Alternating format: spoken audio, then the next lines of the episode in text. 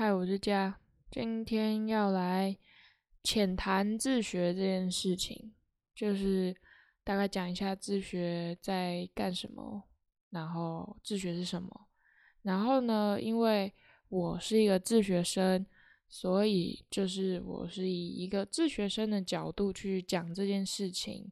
然后可能不会有太多学术的理论，就是讲。我是一个自学生，我的经验是什么？然后我看到的是什么？就这样而已。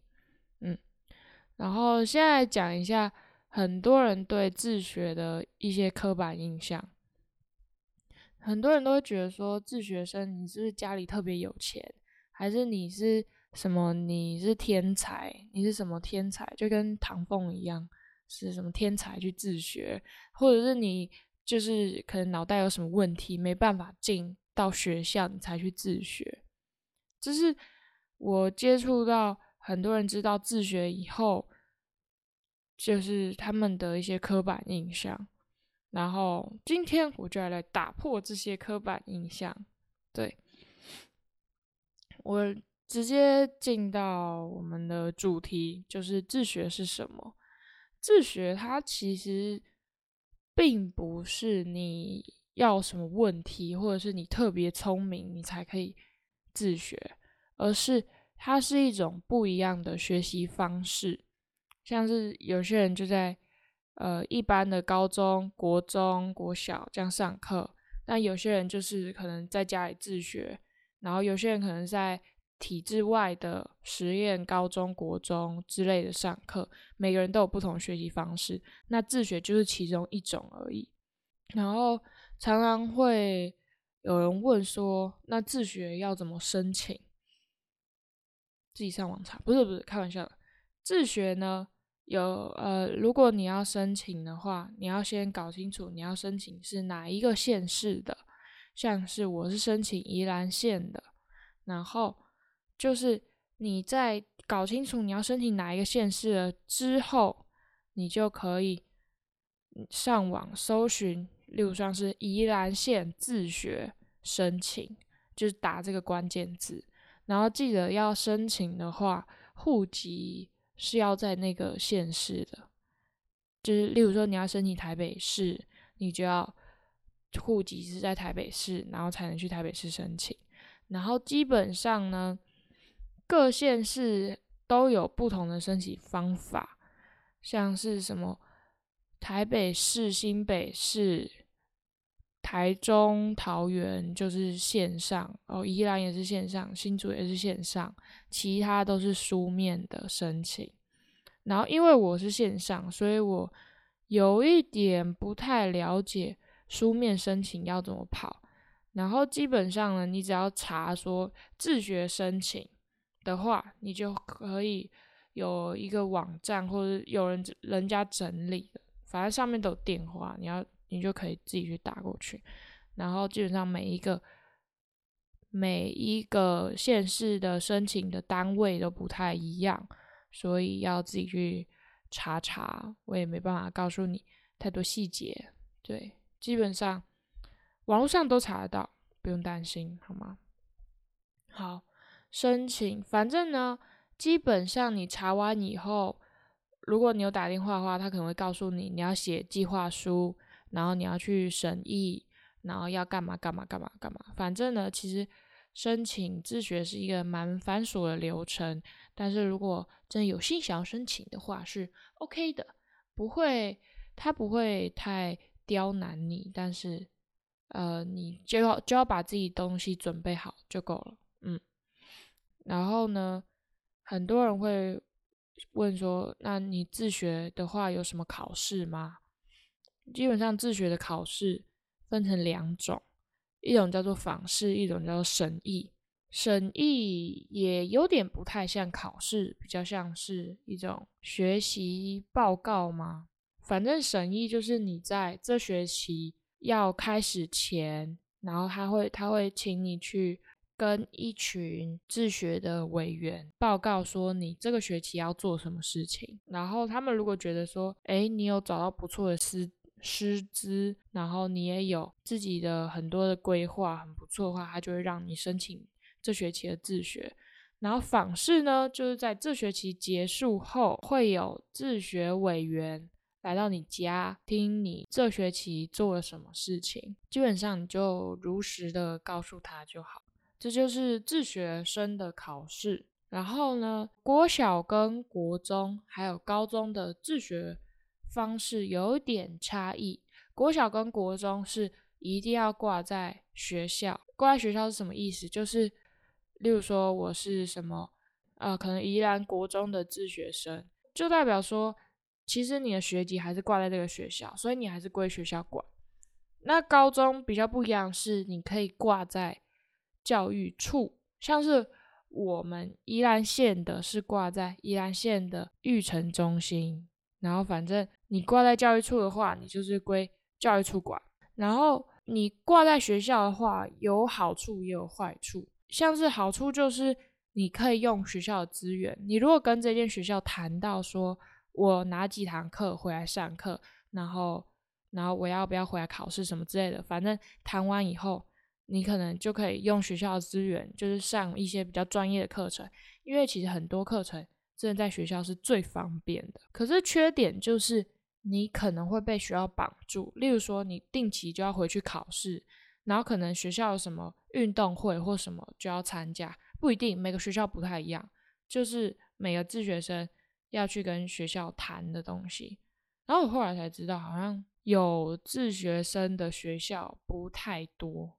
我知道宜兰好像几乎没有，但是台北我不知道，台北可能比较多吧。然后基本上国小跟国中还有高中就是这个差别，就是高中可以不用挂。学校，但是国小、国中一定要。我自己是国外教出来，我觉得比较自由、比较开放，他不会管你，他只要你跑行政手续而已，就这样。然后很多人会在想说，自学的学费会不会很高？我可以说很高，但是自学生有一个好处就是，你如果是选技职类的话，哦，自学有分一般类组跟技职类组，就有点像高中跟高职的概念。你如果选技职类的话，你可以去申请那个学费补助，反正他可能一个学期啊一年吧，就会给你大概两三万，然后你就可以用这些钱去上课。反正自学的学费其实算蛮高的，但是也因人而异。像是有些人可能学那种比较贵的，像我有个朋友他是学芳疗的，他的学费就比较高，因为芳疗这东西还有材料费啊、课程费什么的，就。他学费就比较高，那有些人可能就只学学科，或者是呃学一点才艺什么的，这种学费可能就会比较低。就是学费这种东西，当然就是因人而异，在自学这方面。然后，嗯，讲到学费，就来讲一下自学的资源要怎么找。基本上自学，你如果要找外面的资源的话，就是分两种，一种是补习班，一种是个别的老师。补习班的意思就是不只是学科补习班，有可能你是学化妆的，然后化妆也开很多补习班。然后个别老师的意思就是像是家教，就是他没有在一个呃公司或企业的管辖内的那种个别老师，像是我的英文老师就是家教。然后像是我朋友是学芳疗，然后他就是去上，就有点类似补习班那样。反正补习班的话是比较好找，因为补习班他们一定要宣传，所以他们会做自己的网站在网络上面。可是个别老师就是比较难找，就是你可能要寻求一些管道。讲到管道，我就可以来分享两个两个地方可以找这些课程或老师的管道。第一个是在 FB 上面有一个社团，叫做在家自学社群，可以去搜寻看看。如果有这个需求的话，就是反正呢，你只要在上面有 po 文，然后就会有很多很热心的家长或是老师来回复你，就是帮你找到一些管道。像是我之前整体造型的时候，我就上去问说有没有人有。呃，工作实习的机会，或者是有课程的推荐，然后我就因为这样去了一次，呃，现场的整体造型师，我跟了他一天，啊，反正跟了他一天 以后，我就不想再做这行了。没有没有，这之后再讲。然后还有一个是最近我有一个老师，以前国中的老师，然后最近也有一起在同一个算是自学团吗？对，自学自学团体的一个地方的一个老师，然后他们做了一个网站，叫做岛岛阿学，岛就是那个龟山岛什么岛的那个岛，岛岛阿学。然后他反正他们上他们上面就专门放很多自学相关你可以用的资源都在那上面。对，反正就是你可以去去在家资源社区或者是叨叨阿学找一下有没有你想要的资源什么之类的。其实资源不会难找啦，就是有没有心要找而已。嗯，再来讲一下。自学生的类型，因为自学，可能可能很多人都觉得说，自学你一定是有一个什么特别的目标才去自学，但是像是我，就没目前是没有一个特定的目标，一个大的方向去做。我自己现在的方法就是，我看到什么蛮有趣的东西，像是我的 podcast 也是这样来的。我看到什么蛮有趣的东西，我就去做，我就去试试看，有点像是还在探索的阶段，不像是一个有一个定定下来的目标。所以自学生其实分了两个方向，一种就是你有明确的目标，你来自学；另一种就是你想要继续探索，但是你也不想要被传统的体制绑住的人，也也可以来自学。那明确目标，可能有些人说。呃，例如说你在自学学美容相关的，那很多学校都有美容科啊、美容系啊，啊为什么不去上？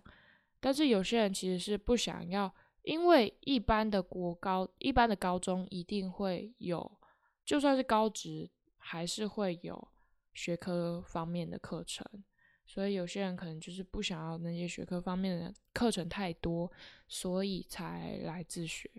每个人自学都有。不同的方向啊，每个自学其实类型也不能只分这两大种，可能还有很多其他的原因来自学的。那之后我可能可以找几个我自学的朋友一起来谈这件事情，就是大家为什么自学。嗯，自学是什么？其实差不多就这样。今天解释了一下。自学是什么这件事情，大家可能都有呃小了解了，嗯，然后最后呢，就来讲一下自学的好处跟坏处。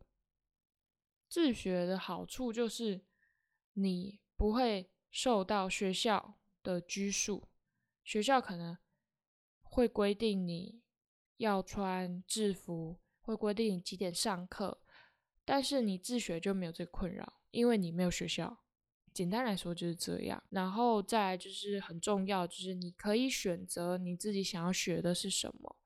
因为在可能在一般的体制下，你已经被安排好课表，你没有办法选择。你这堂课不想要上国文课，你想要去做美法课，或者你这堂课不想上数学，你想要去做什么电脑课。